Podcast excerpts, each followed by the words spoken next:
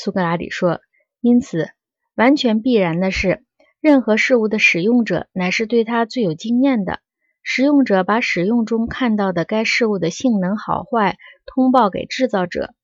例如，吹奏长笛的人报告给使用长笛的人各种长笛在演奏中表现出来的性能如，并吩咐制造怎样的一种。制造者则按照他的吩咐去制造。”格劳孔说：“当然。”苏格拉底说：“于是，一种人知道并报告关于笛子的优劣，另一种人信任他，照他的要求去制造。”格劳孔说：“是的。”苏格拉底说：“因此，制造者对这种乐器的优劣能有正确的信念，这是在和对乐器有真知的人的交流中，在不得不听从他的意见时的信念；而使用者对他则能有知识。”格劳孔说：“的确是的。”苏格拉底说：“模仿者关于自己描画的事物之是否美与正确，能有从经验与使用中得来的真知吗？或者他能有在与有真知的人不可少的交往中，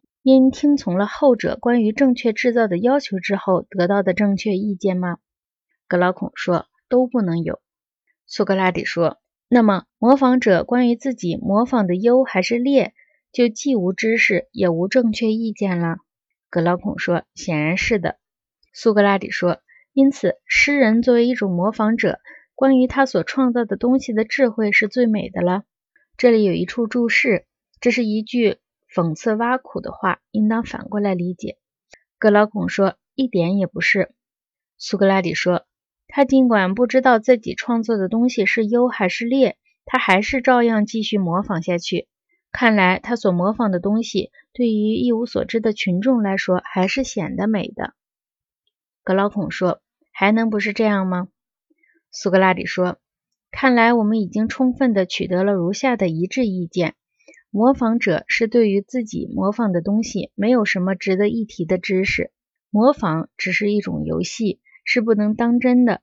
想当悲剧作家的诗人，不论是用抑扬格还是用史诗格写作。”尤其都只能是模仿者，格劳孔说：“一定是的。”